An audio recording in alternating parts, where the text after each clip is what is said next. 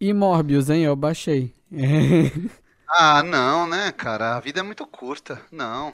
Eu ela, se tornou, ela se tornou ainda mais escassa depois que eu vi o filme. É, eu tô. É muito ruim. Mas, gente. mas, é muito mas, ruim. mas, Lauro, eu te, eu te pergunto, tu que teve a experiência, a experiência recente, né, assim.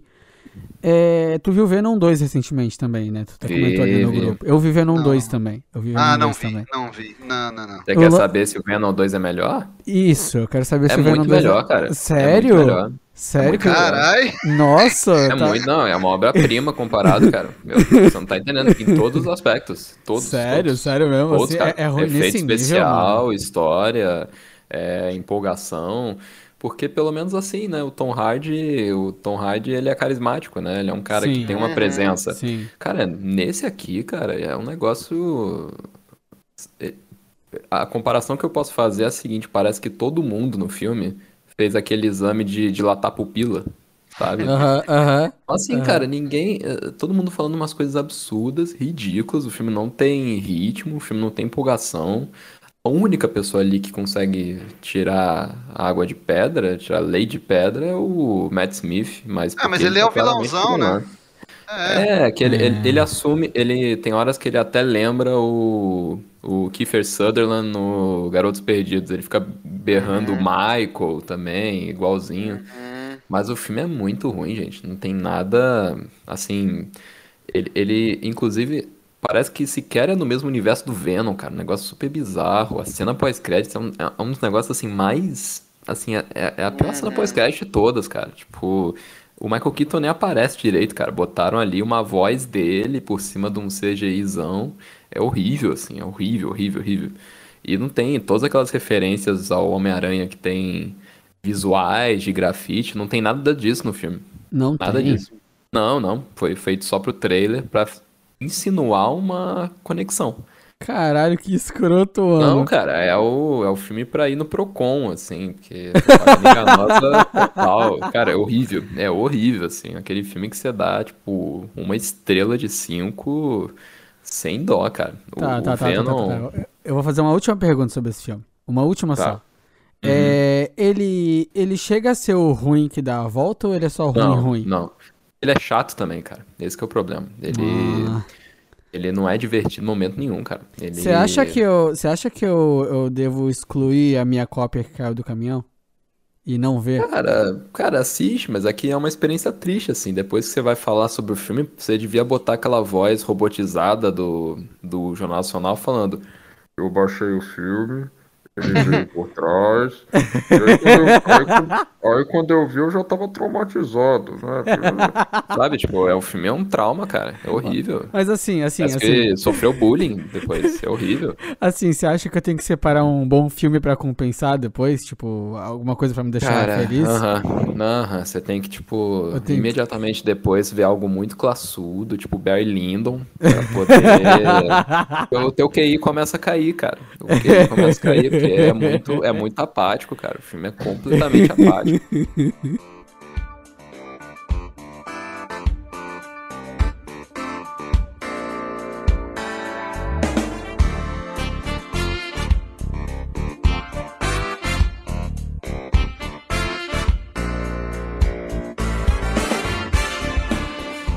Saudações a todos! Tá começando mais um Cult Lab Podcast. Meu nome é Iago Gonçalves e hoje a gente tá aqui pra falar de The Northman, ou O Homem do Norte. E aqui pra falar comigo sobre esse tema hoje temos o Lauro Jorge. E cara, como é que você tá? Tudo bem? E aí, pessoal, tudo bem? A gente vai falar sobre o terceiro filme do Robert Eggers, diretor que nós temos episódio, falando sobre toda a sua filmografia curta, mas muito expressiva, falar sobre mais um filme expressivo desse diretor que, mais uma vez, entrega um trabalho competente e com personalidade.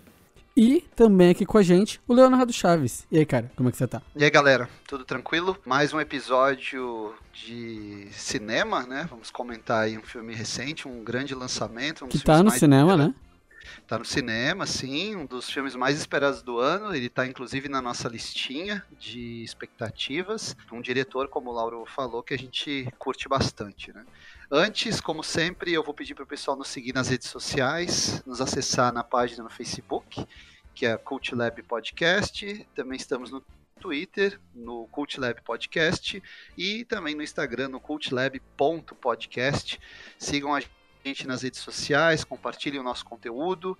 Ele está no, nos principais agregadores, estamos ali no Spotify, também no Apple Podcast, no Google Podcast, no Deezer e, claro, importante, estamos também no Amazon Music. Importante que vocês é, compartilhem esse conteúdo com os amigos, familiares.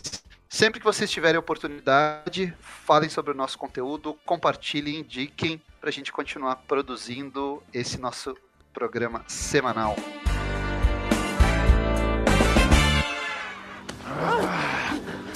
See you're no longer afraid of a woman's blood. Of course it is you. You're not! Let her alone! I offer you your son's heart in exchange for her life!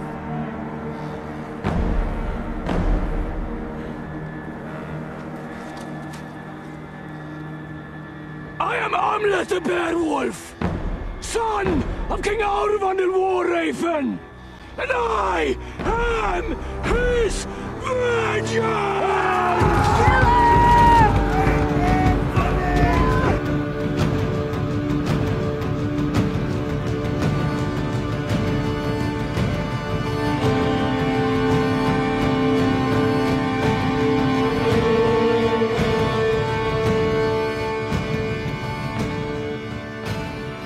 The Northman, esse filme que finalmente leva a carreira do Robert Eggers a outros rumos. Ele sai da temática de terror, suspense, esse cinema mais, vamos dizer assim, onírico, e vai para um lado que foi vendido como filme de ação, mas é um filme de ação? Olha, é um pouco mais convencional do que ele tinha feito até então, mas eu acho que não dá pra dizer que isso é um blockbuster, né? Porque é um filme muito particular, é um filme que não facilita pro espectador, muito pelo contrário, e isso é uma coisa que eu acho muito válida nele.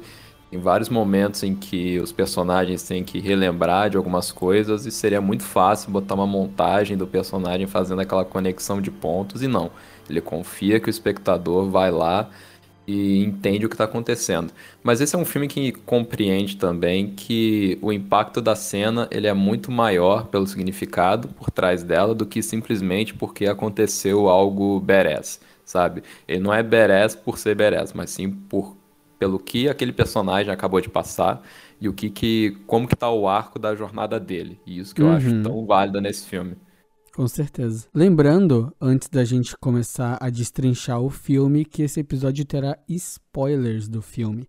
Então, se você né, não viu o filme e se importa com esse tipo de coisa, não quer saber as grandes viradas, quem é o real vilão da história, essas coisas, bem, né, ou vê o filme lá, depois volta aqui pra, pra ouvir a gente. Laura, aproveitando que você respondeu a minha pergunta, você quer trazer a sinopse pra gente do que, que se trata esse filme? Claro, a sinopse ela é bastante clássica, né? Ela é basicamente uma releitura da história de Hamlet, inclusive o nome do protagonista é Hamlet, literalmente botaram o H ao final do nome. Ele tem a família, o pai assassinado, o tio dele rouba a- o título de rei da vila e ao mesmo tempo sequestra a mãe do Hamlet. E ele vai Ele viver o Hakuna. Matata. É, não, mas basicamente, né? A história clássica que todo mundo sabe, que é um herdeiro tendo que voltar ao seu trono e enfrentar o seu tio. É uma narrativa que muita gente é, assistiu ao filme e disse que era previsível, mas não é previsível, é uma, é uma narrativa muito clássica. Desde, desde os anos 30 tem adaptações de Hamlet para o cinema. Para o teatro, então, nem se fala, né? Né? Então, eu, eu entendo que, o- eu compreendo que o pessoal en- entenda a narrativa como familiar, mas eu não acho um filme nem um pouco óbvio ou previsível. Eu teve vários desdobramentos no filme que eu não esperava. O que, que você achou do filme, Leonardo? Bom, eu acho que o Lauro já tocou num ponto importante da, da análise do filme, que é a questão do roteiro, né? grandes clássicos do cinema, não estou dizendo que esse filme é um grande clássico, até porque é muito cedo para julgar, mas grandes filmes, grandes clássicos do cinema, se a gente parar e olhar bem, eles não têm assim um roteiro totalmente imprevisível, maravilhoso, cheio de nuances, complexo. Basta pegar os westerns, né? Eu, até quando eu, eu via esse filme, eu estava assistindo esse filme, eu me lembrei mais dos filmes de, de western, principalmente os filmes do Sérgio Leone, é, que são filmes muitas vezes que tratam de vingança, são histórias bem simples, do que propriamente da, da peça shakespeariana.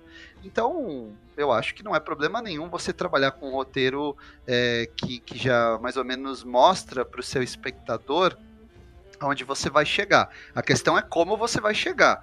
Mesmo que a gente conheça o destino, a viagem ela pode ser interessante. Né? Você pode ter feito aquela viagem várias vezes, mas você é, sabe onde vai chegar, tudo é muito. É, já está mais ou menos pre previsto ali, mas você curte a viagem, porque a paisagem é agradável, acontecem coisas legais no caminho. E esse filme é exatamente isso. É uma história bem básica, tanto que o, o, o Robert Eggers ele nem se estende muito para na, na, metragem do filme. Se eu não me engano, o filme tem um corte bem ali, duas horas, duas horas e seis, né? É um corte bem enxuto. Então, não vejo problema no roteiro é, ter essa, essa, previsibilidade, até porque ele insere vários elementos, ele oh, vai Léo, entrelaçando. pode parecer específico, mas que eu lembro ele tem 2 e 17. 2 e 17? Que é, eu lembro é isso. Pô, a gente acabou de ver um Batman de três horas, né? É. Qualquer filme aí tem duas horas e meia, duas horas e quarenta, qualquer grande lançamento. Então é um corte enxuto, mas eu acho importante como o, o Robert Eggers ele mantém o nosso interesse, é, primeiro com um elenco excepcional e outra coisa entrelaçando a história bastante factível do Hamlet com os elementos fantásticos e oníricos. Ele já tinha feito uhum. isso muito bem no Farol e agora ele faz de novo. Eu acho que aqui num tom um pouco mais acessível para o grande público. Aliás, esse, esse filme eu acho que é o mais acessível dos três dele. Sim, né? sim, isso é um fato. É, eu acho, é, embora o estúdio tenha vendido errado o filme, né? Ele vendeu um filme como se fosse um novo Coração Valente ou um Gladiador e não é isso. Ele é um filme muito mais intimista, do que o trailer é, deixa transparecer, né? Mas eu não vejo problema nenhum aí no, no, roteiro. Eu acho que é mais um belo trabalho do Robert Eggers. Né? O cara tem um domínio total da técnica dele. E, assim, o, o saldo acabou sendo bastante positivo para mim, sabe? É engraçado, tu, todo mundo falando, vocês falando de Hamlet, o Lauro né, falando de Hamlet. Eu comecei a, a pensar no roteiro sobre essa ótica depois de ver o filme, porque enquanto eu vi o filme eu pensava muito em, em The Last Kingdom, sabe? Do Cornell. Porque é Sim. é parecido também a história de vingança. É, é, mas o, a história do Last Kingdom é um pouco diferente, né? Ele é adotado pelos saxões, não é isso? Isso, isso, aham. Ele, ele é um viking adotado por, por saxões, não é? Não, é o contrário. Ele é saxão adotado por viking. É, é isso, saxão adotado por viking, sim. É, ao contrário. É, e aí, basicamente, mas basicamente, a história do primeiro arco do livro se resume a uma história bem parecida com essa, sabe? E, de novo, Hamlet, né? Traição, o o Ragnar, enfim, não quero dar spoiler, mas eu acho mas que as pessoas esperam que aconteça. Mas você acha que chega, chega a ser um plágio ou não? Não, não, claro que não. Não, não gente, pelo amor de Deus, o. o porra, o. Vamos, quem, se alguém plagiou alguém aí, pô, é todo mundo que plagiou o Hamlet. Exatamente. É. Exa não, é, não, não, mas, mas lembra, entende? Lembra a série de livros, assim, tirando a parte, de, da, parte da ascendência saxã, né? Tá. É, mas resto... é uma história que já se viu muitas é vezes. Batida, é batida, não, sabe? E, mas, a, mas eu acho que a raiz shakespeariana tá não só por conta do Hamlet, mas ali da metade pro final, quando a gente enfim descobre que foi um. que a rainha não foi sequestrada e sim ela, ela, ela criou o complô. Foi um motim! Foi um motim, cara, literalmente ali vira o plot do Macbeth. Vira, né? vira. Vira uhum. o, o e a rainha ela literalmente passa a adaga para ele naquele momento ali no funeral do primeiro filho, que nem a Lady Macbeth, falando: Ó, oh, você não pode fraquejar na frente dos seus é, subordinados, você tem que assumir teu papel. Cara, é, é- eu achei muito legal, assim, de ver que o Eggers botou essas duas referências ali, shakespearianas, e dá mais nuance, né, pro personagem do Claes Bang, que, inclusive, é sempre muito esquisito ver o Claes Bang com sangue e não ser o Drácula. Sim. Uma coisa muito curiosa.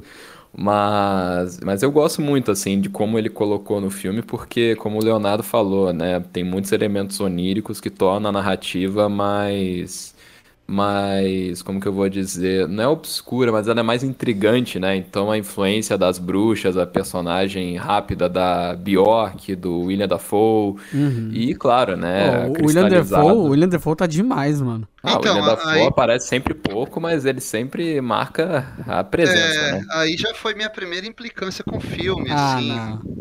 É, eu esperava mais do William Defoe, né? Eu queria ter visto mais. mas Ah, ah, mais no sentido de. Eu entendi, ver mais no sentido da entrega, não do. Não, não, eu achei que o personagem dele fosse seguir na história, mas Aham. não. É, o, o- o- vou, vou falar um pouquinho até do elenco, até porque eu já mencionei isso antes. Ah. O, o elenco em geral tá, tá muito bem, sabe? Principalmente o, o Alexander Skarsgård, ele realmente se entrega ali, você vê que tem toda uma transformação física para viver o personagem, o olhar dele é muito intenso, te convence mesmo. Sim. E eu vi que ele, ele tem crédito como produtor, então eu acho que ele acompanhou o desenvolvimento da produção mais de perto, se envolveu mesmo. E ele já, já vem demonstrando talento, já não é de hoje, né? Não sei se vocês lembram, mas ele foi cotado antes do Chris Hemsworth para ser o Thor, né? Uhum. Nada mais que adequado, né? Ainda É. mais depois desse filme, cara. O, o cara tá muito grande, cara. É um negócio É, que eu acho muito engraçado Poderia ser até tem que melhor, né? disfarçar. Como é que é? Poderia ser até melhor, né? Do que Ah, o do nosso- que o Chris Hemsworth? É, que ah, o... hoje é difícil dizer. Não, hoje que sim, o- hoje sim, mas eu digo, imagina lá desde o começo, ser ele. Ah, é que o problema, o problema é que, enfim, o, no MCU, eles não sabem como tratar o Thor, a verdade é essa. Eles têm que tirar sarro do personagem. Esse que é Ah, o, esse que é o lance. E o Skarsgård é um cara muito intenso, né? Você vê Uhum. nesse filme, cara, ele chega a babar nas cenas Ah, de sim. guerra, Sim. que eu acho muito, eu acho muito incrível. Ele poderia muito bem só ser o galanzão, sabe? O cara bruto, Ele não, podia cara, ser o cara- Ragnar da série Vikings, né? Ai, para com isso. A gente, a gente sempre tem que citar essa série ruim. É, o que, o que, Que o, é essa, o, olhinho, o olhinho brilha, né, enquanto ele luta, já viu? O olhinho brilha azul. Tchá! Nossa senhora, a gente tem que citar essa série ruim. É, essa tem, série tem. ruim é uma Eu- cláusula contratual eu faço questão. séries. Eu, fa- eu sou aquela- CEO aqui. O ouvinte, pra quem não sabe, é que Vikings, provavelmente vocês já devem ter visto também, é aquela famosa série que o pessoal fala, não, lá pelo 18º episódio fica aceitável. Aí, aí já me desanima, mas eu vi acho que seis episódios, tem lá o protagonista que parece que é viciado em crack, aí eu não conseguia, não conseguia, foi muito, achei muito ruim. Mas vamos falar de coisa boa, vamos falar do Northman. O resto do elenco também tá bem, né? Eu acho que, apesar de ter uma polêmica com relação a Nicole Kidman, eu acho que tá todo mundo bem. Alguém Não, quer falar sobre a Nicole Kidman? Alguém, Leonardo? Não, tá bem. O, eu acho o destaque é o Alexander Skarsgård, para mim, o, junto com o Klaes Bang. Acho que são os dois grandes nomes. Não, o meu problema não é a atuação da Nicole Kidman, a gente comentou isso. O meu problema é que numa produção que se preocupa tanto com os detalhes, com a evolução da trama, com a ambientação, você tem uma passagem de tempo ali de uns 20 anos, 20 e tantos anos, e a Nicole Kidman permanece com o mesmo rosto que ela tinha no início. Então, até o Klaes Bang eles envelheceram. Eu acho que eles poderiam ter tido um pouco esse cuidado. Eu confesso que isso me tirou um pouco do filme quando chega o momento do confronto entre ela e o Amulet, né? Uhum. É, apesar da atuação ser boa, ela sempre é muito boa. Mas ali eu fiquei pensando, se fosse, se fosse uma Frances McDormand ali, eu acho que ficaria mais convincente, sabe? É, ou uma Viola Davis, uma, uma atriz é, é, que, que, que, que, fosse um pouco mais casca grossa ali, porque é, eu brinquei, né, que aparecia que a, a Nicole Kidman estava fazendo cosplay, por isso, parece que ela tá fantasiada, ela tá limpinha, né, o, o rosto assim não tem uma sujeirinha, não tem nada. Pega a, a- a- em contrapartida a Anya Taylor-Joy. Anya Taylor-Joy parece realmente que ela tá vivendo naquele mundo ali, daquela sujeira, naquele sofrimento. Ela convence bem mais, não pela atuação em si, ela, ela também está bem, mas pela ambientação, pela forma como eles trataram a personagem dela. Eu não sei por que optaram por isso, né? Outra implicância minha é com Ethan Hawke. Olha, gente, Assim, o Ethan Hawke, o Ethan Hawke é bom ator e tal, mas assim, ele não convence como um soberano imponente. Tanto que Ah, ele mas. chegou. Eu falei, esse cara, cara, você vai morrer, velho. Você é um molequinho. Não, mas, a... mas aí eu tenho que fazer a defesa do Ethan Hawke, que eu acho que faz parte do personagem também, né? Ele é um cara que tá percebendo a decadência dele e o ferimento, então por isso que ele olha o moleque e fala, cara, esse moleque eu vou morrer amanhã, literalmente, e esse moleque vai ser morto. Então ele pega e fala, ó, já que eu vou morrer mesmo, aqui ó, você vai ter uma aula traumática com o tio William Dafoe, que traumatiza qualquer criança. E aí, então eu Olhando achei fez foi em parte. modo, em modo Smeagol. Meu Deus, cara, aquela cena ali do, do William Dafoe, do Ethan Hawke, do moleque, cara, pesadelos, viu? Né? Pesadelos. Mas é muito Eu, boa. eu fico imaginando os caras gravando a cena, sabe? Tipo, Nossa, estúdio, cara, tal, não sei o que. Action! E aí, tipo, eles- ele lá fazendo os, os lobos, sabe? Tipo, Nossa, cara, tudo. Eu acho que o moleque traumatizou mais com aquilo ali do que com a morte do pai. Ah, mas com certeza, não, foi ali. Foi ali, tanto que depois ele até fica meio aliviado que o William Dafoe morreu. Ele falou, não, não, mais um trauma. Quando ele vê a cabeça, ele fala, ah, graças a Deus. Graças ao, graças ao Odin. Mas, pô, eu tenho que. o- eu tenho que admitir aqui, o Leonardo falou, cara, a Anya Taylor-Joy, ela devora todo mundo, né? É impressionante. Sim. Ela aparece em cena, você só fica. E às Ela vezes rouba, ela não fala né? nada, cara. Ela não rouba, né? nada.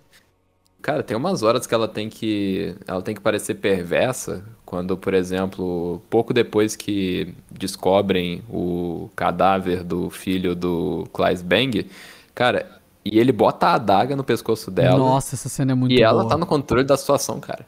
Uhum. Uma risada, cara. Ela é muito boa. Ela Nossa. manda a risada É. da bruxa ali, né, maluco? Aham. É, ela, ela parece que tá na continuação da bruxa, né? Ela seguiu a carreira dela de bruxa e foi parar lá nos países nórdicos. Ela, depois daquele ritual. É ela pós-ritual ali da bruxa, né? Do final do filme. Aham. Não, mas ela, é- ela, é- ela tem muito magnetismo. A cena do barco, quando é a última vez que É, eles se é muito É boa, é Que boa ela- demais. que ela, ela, ela lança um feitiço, né? Que ela faz aquele enunciado ali, eles e o barco segue, é muito bem feito. Não, o elenco todo tem muita, muita entrega, muito talento envolvido. Em relação a- a- às sequências, a, a- a própria técnica do Robert Eggers, eu tenho uma implicânciazinha com a sequência da morte do pai do Hamlet, me parece ali com a coreografia. Acho que aquela coreografia não ficou tão bacana, porque não sei se vocês lem- lembram, mas chegam os homens do, do irmão dele, do Fionor, né? Chegam Hum. os homens e rapidamente o Hamlet consegue fugir. Ele foge com muita facilidade e se esconde atrás da pedra. Só que o ângulo que eles mostram, se era uma missão para matar os dois, pai e filho, não teria como aquela criança escapar daquele jeito, né? Ah, É, sim, então- sim. Sim. então, Aham. então é, é uma sequência só construída para que ele possa escapar por um momento e assistir o pai dele morrer. Eu achei que ali eles deram uma, uma vacilada na, na coreografia, sabe? Aquilo ali é um É, cortezinho que- resolvia. Um- um- Exato, é que o Eggers tem muito essa coisa de filmar tudo em plano de sequência, né? Aí nessa, nesse quesito eu acho que realmente faltou. Podiam ter botado um cortezinho só pra disfarçar, né? É verdade, Realmente. é verdade. Realmente. É, é, ou filma, filma num plano mais fechado, porque ele, ele filma praticamente as principais sequências são todas em plano aberto, né? Talvez a sequência mais impactante, que é a invasão daquela vila, daquela conquista, ele filma. Eu não sei se é um plano sequência, é um plano sequência falso, mas ele filma naquele, na, na- na- naquele plano bem amplo, né? Uhum. E, e aí você vê, claro, a câmera ela vai, ela vai acompanhando, né? Ela vai co- correndo lateralmente a sequência. É, lembra muito até o que o Spielberg fez no Resgate do Soldado Ryan, né? Lembra. E, e que eu acho que o Richard Attenborough fazia também no aquele filme O Mais Longo dos Dias, né?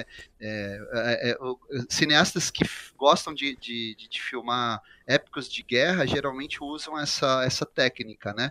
E, e até um contraponto às sequências de batalha que a gente viu recentemente, que são ótimas também, como a de Game of Thrones, né? Da, da Batalha dos Bastardos.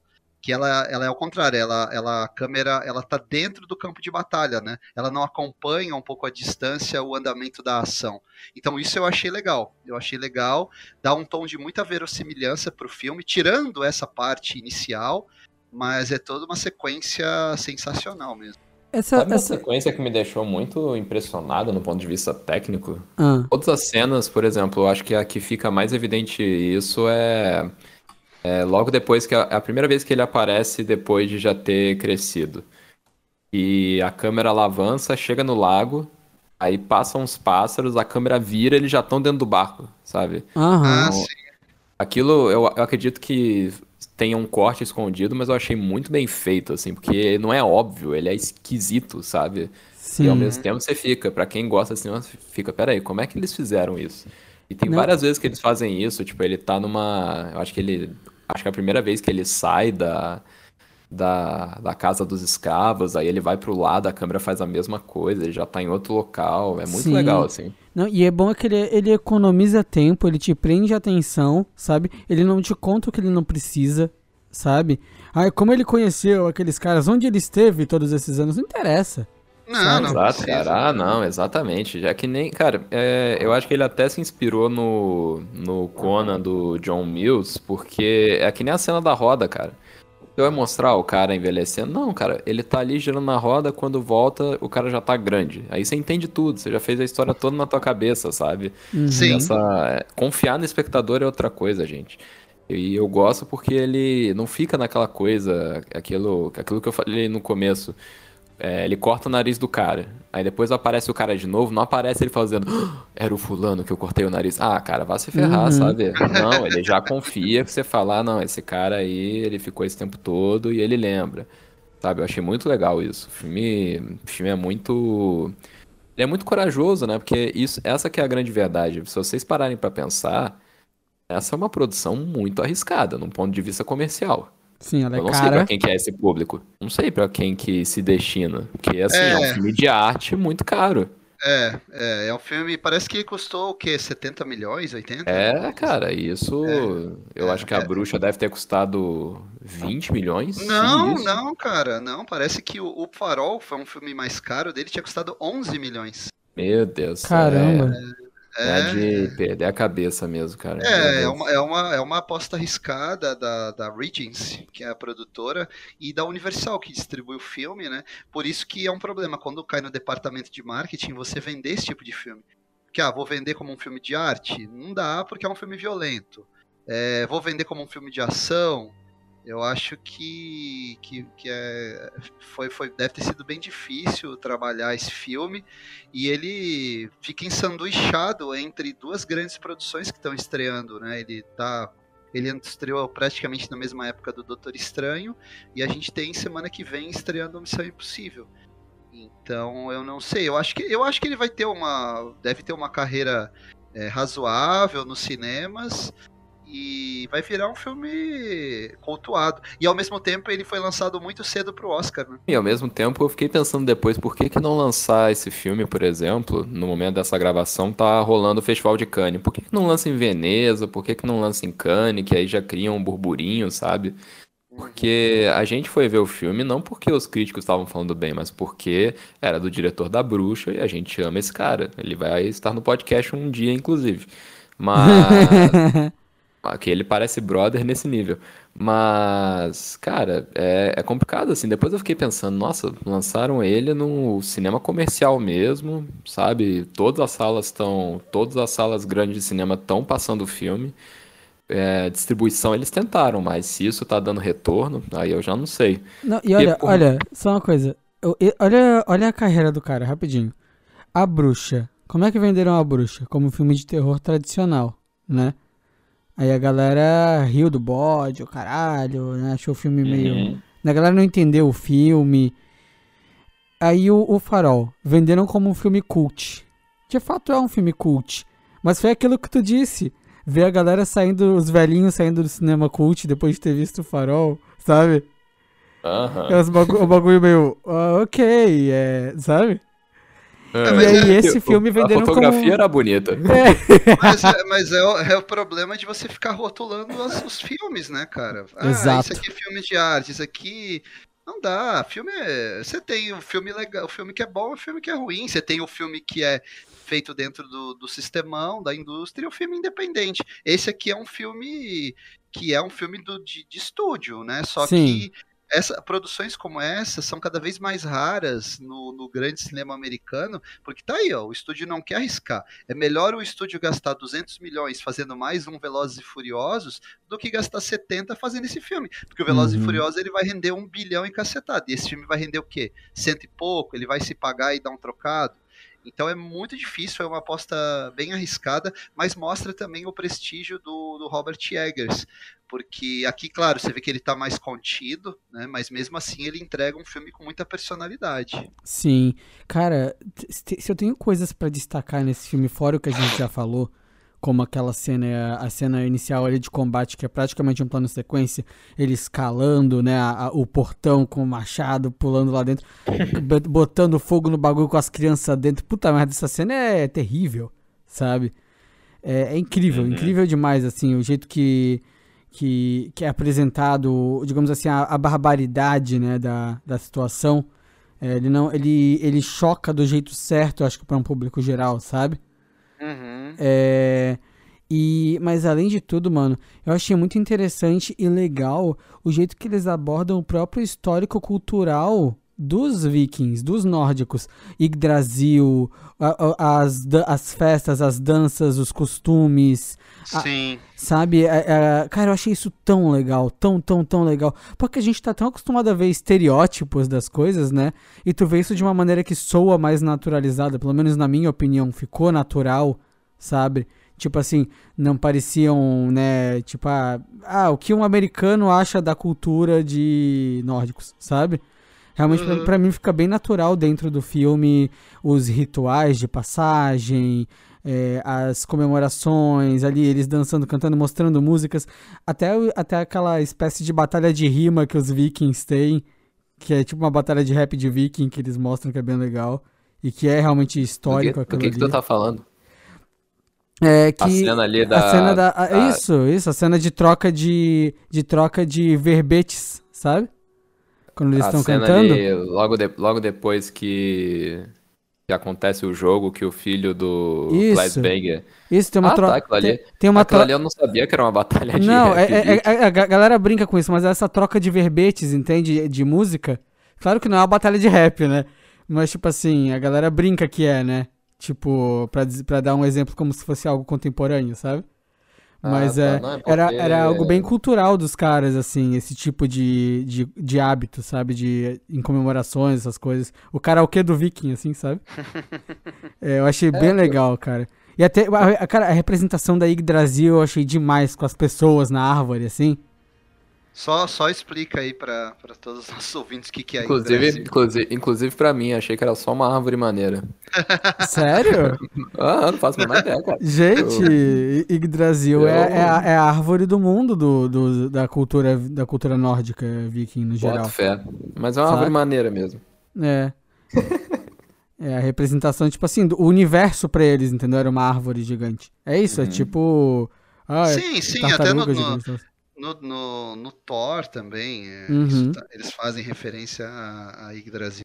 Uhum. É, eu, eu, gostei, gostei desses elementos que ele colocou, bastante corajoso, porque isso tira a linearidade da história, né, tem alguns momentos de fantasia. Aliás, assim, eu senti que o, ele, ele, filma bem, as cenas de batalha e tudo, Filma. mas não adianta, né? Ele fica mais à vontade nas sequências mais intimistas e, e que envolvem terror e suspense, né? Não sim. Adianta. Ah, sim. A, a cena ali do. Todas as cenas do William Dafoe, você vê que ele tá em casa, né? É. é. é as, as, cenas de batalha são cenas normais de batalha. As cenas que envolvem realmente essa parte mais onírica e que envolve eh, os caras lá fazendo aquelas é, danças, aquelas vozes culturais, tá ligado? Aquelas. Sim.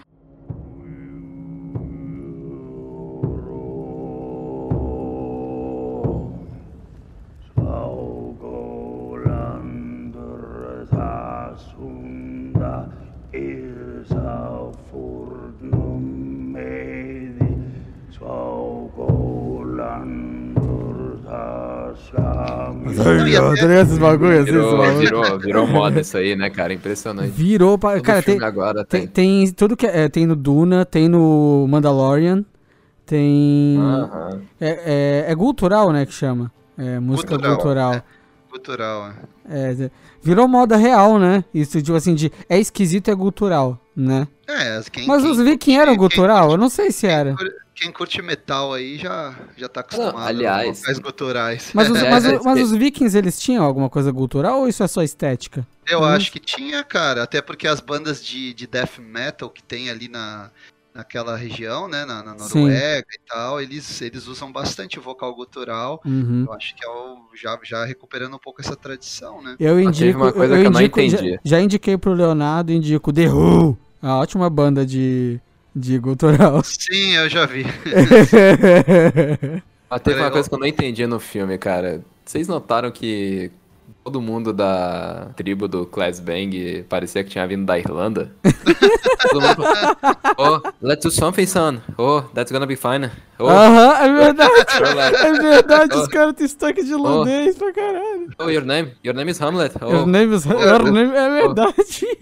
oh, very good, lad. Let's let's have some, some Guinness. Cara, e eu pensando, cara, mas eles não são, tipo, nórdicos, eles estão na Me Islândia, father. Me father. My My father, Father. My Me father. father. mom, Me mom. father.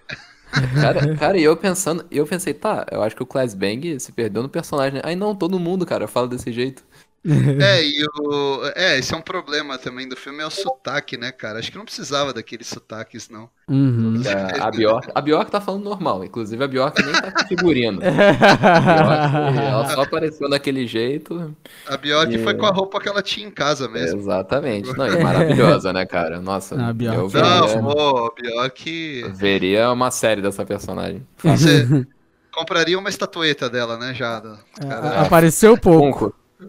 Funko, pelo amor de Deus. Funko. um. Funko, um Funko Pop, né, da Bjork. Ô, Léo, Mas- ô, Léo, mas assim- arruma pra nós aí, Léo. Mas aí, mas aí que tá, eu acho, tá? Eu acho que assim. é, eu notei que não, não compromete o filme, né? De maneira nenhuma. Acho que ele é muito coeso e muito resoluto também. Mas eu notei que tem várias cenas que parece que ia ter mais alguma coisinha e eles cortaram, cara. Eu acho que o Robert Eggers deve ter filmado umas quatro horas facilmente.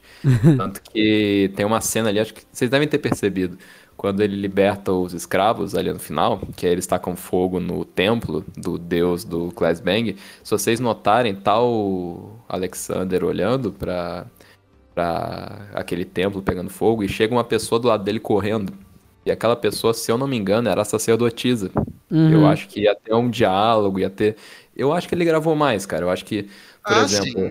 deve ter tido mais cena com Ilha da Dafoe, deve ter tido mais cena com a Bjork, Aham. mais cena com os corvos, porque, por exemplo, tem uma hora que ele tá ali, ele vê o corvo, ele fala, pai? E aí eu fiquei pensando, pô, mas os corvos, o corvo pai não aparece mais pra ele, né? Sim. Eu acho que apareceria. Uhum. Então, você nota que assim, ele fez um corte que ainda é ousado, né? 2 horas e 10 de uma narrativa fria, dura, viking. É ousado, mas eu acho que o filme ia ter umas 2 e 40 3 horas facilmente. Eu até- quero, eu quero, eu exijo uma versão estendida desse filme. Ah, eu ia, eu ia gostar também. Eu ia. Eu... Cara, eu não vi as 2 horas e 10 passando.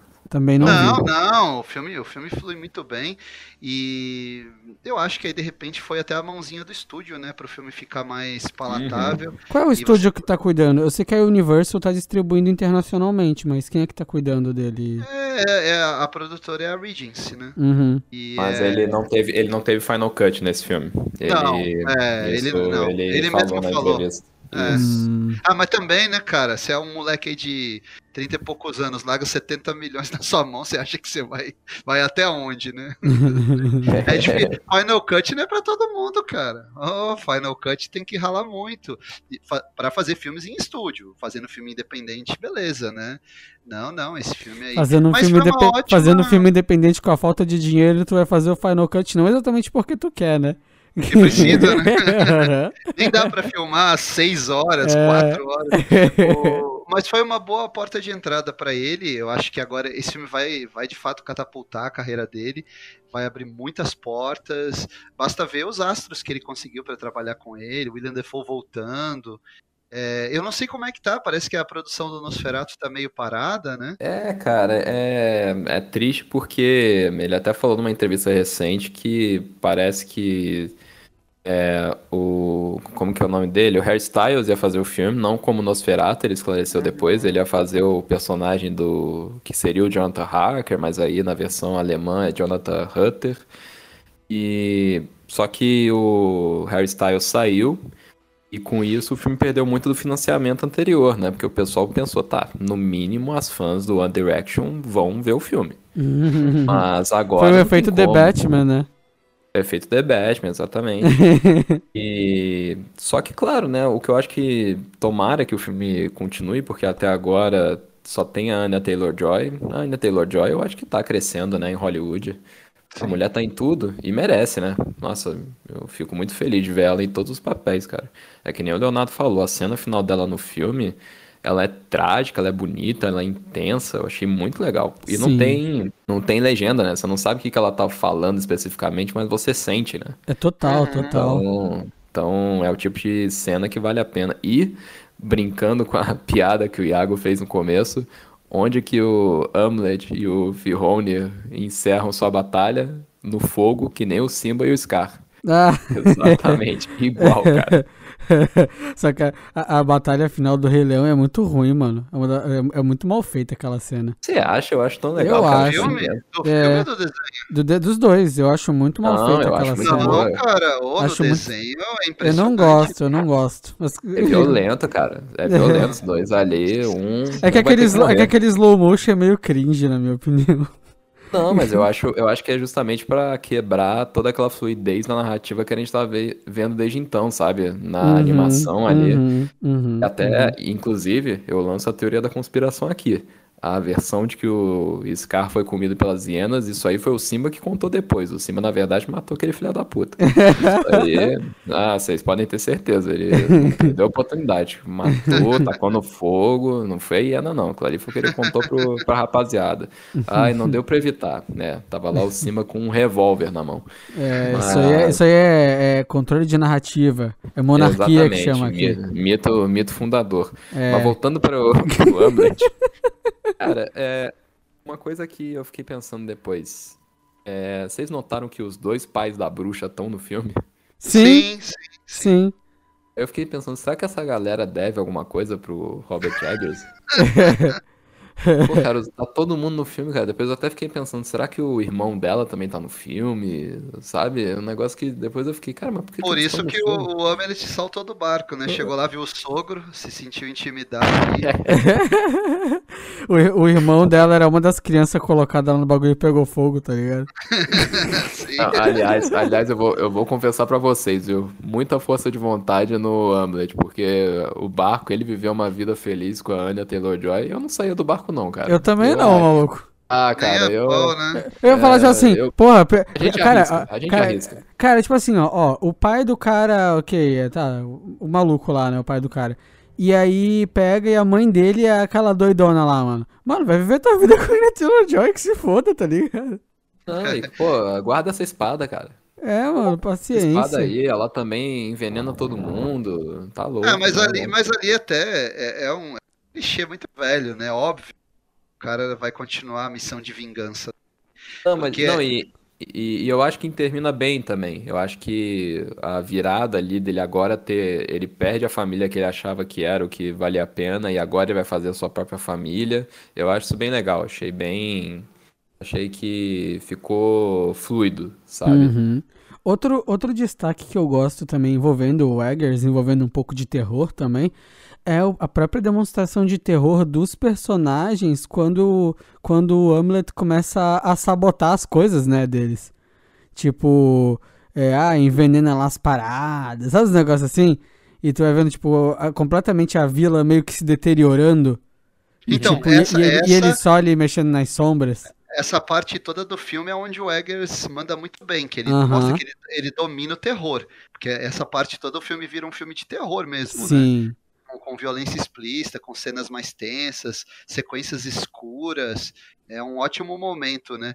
O, eu, eu gosto daquela da, da- da virada que ele dá ali, porque ele torna a história um pouco mais, mais complexa. Ele, Qual virada traz- tu disse?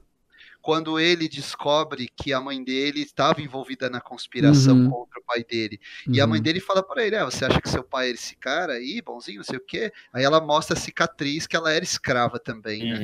Uhum. E aí você fica pensando, é, o próprio, ele mesmo provavelmente foi fruto ali de, de um estupro, né? E Sim. o pai dele não era aquele cara nobre. Na verdade, aí, aí você tem uma outra ótica sobre os personagens. Você começa a, a pensar, pô, na verdade o tio dele, de repente, fez, fez, fez tudo aquilo. Claro, o cara também é um sacana. Você vê que, que não, não, não, tem ninguém totalmente bom nem totalmente mal. O filme não adota nenhum maniqueísmo ali.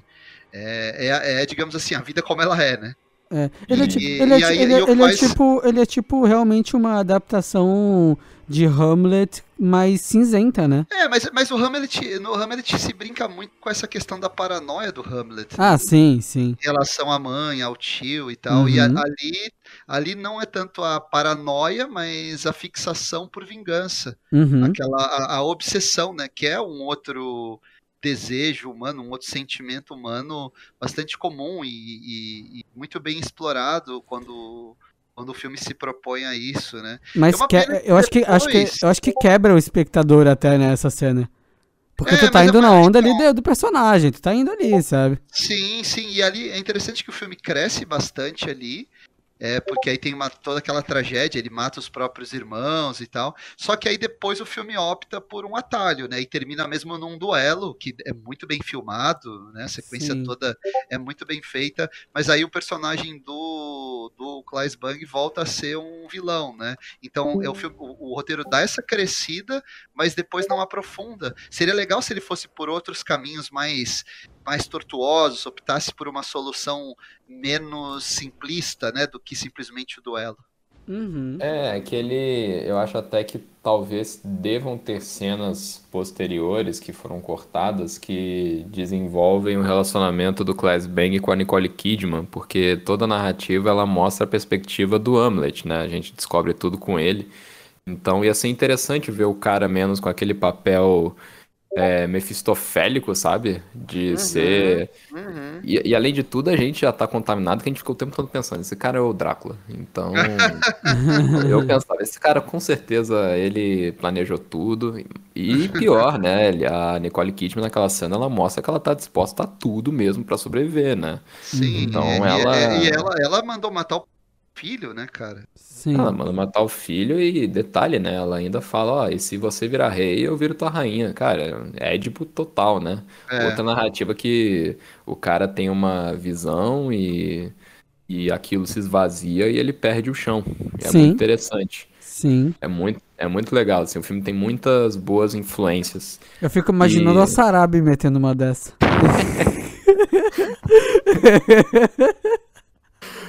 Mas, é, fica, fica aí o questionamento, né?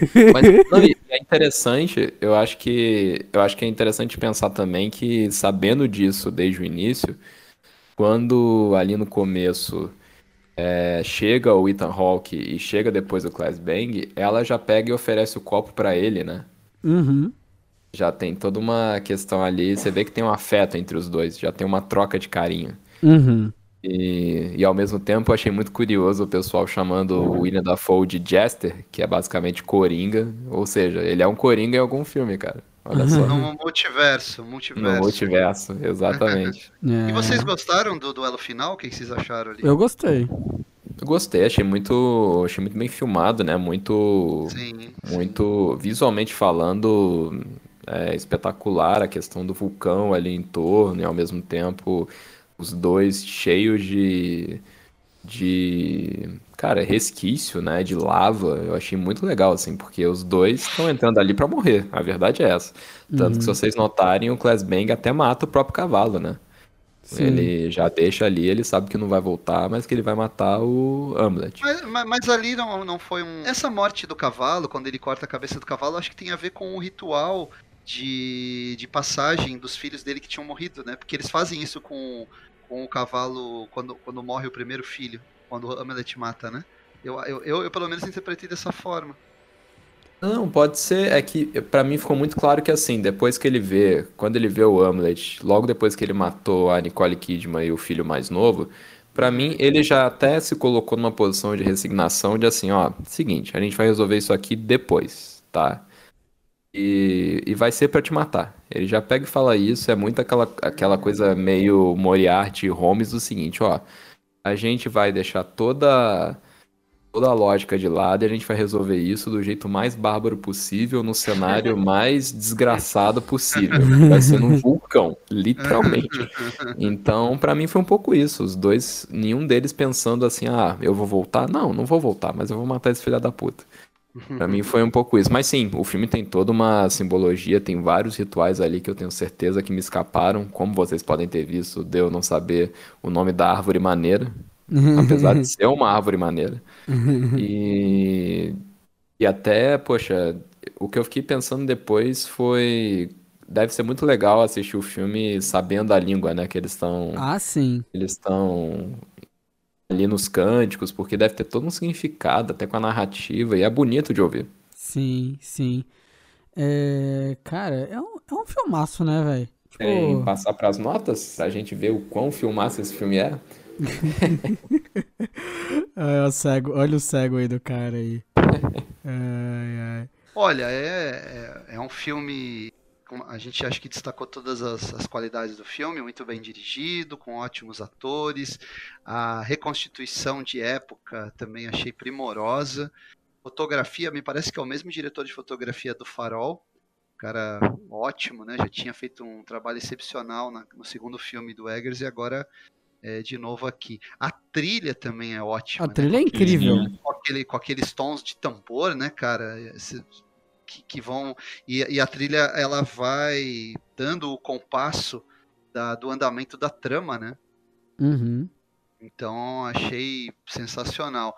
E assim, eu, eu acho que todo mundo que, que curte é, uma história é, que tenha esse tipo de intensidade tem que ver esse filme. É um diretor com uma assinatura, embora aqui não, seja, não esteja totalmente presente, né? ele está mais contido, mas acho que todo filme do Robert Eggers deve ser, deve ser visto por quem, quem quer ver algo de diferente no cinema. Mesmo contando uma história tradicional, ele traz coisas diferentes. Então, minha nota é uma nota 8. Olha, cara, é, eu, eu sigo um pouco esse esse lado do, do Leonardo, assim, de que eu acho que é realmente um. a gente tá falando de um diretor que os três aqui gostam muito, né, cara? Então, assim, é, mas isso ao mesmo tempo que é bom, isso pode também dificultar um pouco a vida, né? Porque a expectativa vai lá em cima também. E na minha opinião, esse filme, ele, de verdade, assim, ele cumpriu todas as minhas expectativas, coisas que eu esperava e tal. Eu achei que, quando eu tava começando a achar que o roteiro tava ficando muito linear, muito, ah, ok, vai ser história de vingança do Ultrad aqui de novo, ou do Hamlet. E aí pega e ele dá aquela virada no qual o personagem perde o chão, e aí fica, caralho, e agora, mano? E aí, mesmo assim ele vai e cumpre o propósito dele e tal. Eu gostei muito do filme, adorei as partes culturais, especialmente eu que sou um interessado da, da, da cultura viking no geral. Eu acho muito fascinante. Então, e tipo assim, e nos trabalhos do Eggers dá pra ver que o cara se aprofunda muito nessa parte, sabe? É, como no A Bruxa, que ele estudou contos de fadas da época e tudo mais, fazer a linguagem da época. Eu acho que esse lance de adaptação de época no A Bruxa, eu ainda acho no A Bruxa melhor, sabe? do que aqui. Mas, mas eu acho, cara, que tem alguma coisa especial aí. Tipo assim, não é aquele filme, ah, vamos fazer um filme de viking e, tipo, ah, é só a estética, a história não tem nada a ver. Tipo, não, os dois personagens morrerem é algo completamente viking, por exemplo. Sabe? Que é esse lance de tu ir pra Valhalla, sabe? Tu morrer lutando, foda-se. Se tu morre de doença, tu é um covarde, saca? É. Tipo. Então eu acho que ele leva, leva bem a sério, sabe, a parada. Não é um filme genérico, é um filme com muita personalidade. A trilha é legal, cena- tem muita cena esquisita no filme. As partes de horror são muito legais. Eu gostei muito do filme, cara. Eu, eu dou um 9 pro filme. Achei muito bom, muito, muito bom mesmo. Sou um pouco suspeito, gosto muito dos filmes do Eggers, esse não foi diferente. O filme, por mais que eu tenha sido convencido a assistir logo pelo primeiro trailer, que tinha aquele mantra do Hamlet, repetindo que ele ia vingar o pai, resgatar a mãe e matar o Class Bang. Não necessariamente matar o Class Bang, mas tudo bem. É, o, o que, que eu posso dizer? O filme me surpreendeu muito, porque ele é um filme muito cru, é um filme muito frio, é um filme muito duro, ele não se vende só pela, pela questão badass. Então, por exemplo, a cena que ele pega a lança e joga de volta, cara, ela é um momento que. É é só um momento, mas ela. o todo que importa. Eu acho isso muito válido. E ao mesmo tempo o filme parece realmente um poema. Tanto que ao final, a sutileza que eu não estava esperando era o segundo momento na vida do Hamlet que ele derrama uma lágrima, né? Que eu achei muito bonito, achei muito simbólico também. E foi uma virada que eu também não vi chegando. Achei que eles iam tratar a personagem da Anya Taylor-Joy como um mero par romântico, mas não, ela tem um desenvolvimento ali, ela mesma tem um crescimento próprio. Então eu, eu acompanho o Iago, dou uma nota 9 pro filme. Até agora foi um dos melhores filmes que eu vi nesse ano, de 2022. É, Tomara também. que apareçam outros tão bons quanto. É, então é isso. Fechamos mais um episódio aqui no Cult Lab Podcast. Não se esqueçam de acompanhar a gente nas redes sociais e compartilhar com seus amigos que você sabe que curtem cinema. Bem, gente, é isso. Até semana que vem. Abraços. Até semana que vem e até o Valhalla. Só que a gente vai ter que se matar na porrada, né, pra chegar lá. É, Iago, eu sabia que ia chegar. Eu achei, eu sabia que ia chegar nesse momento.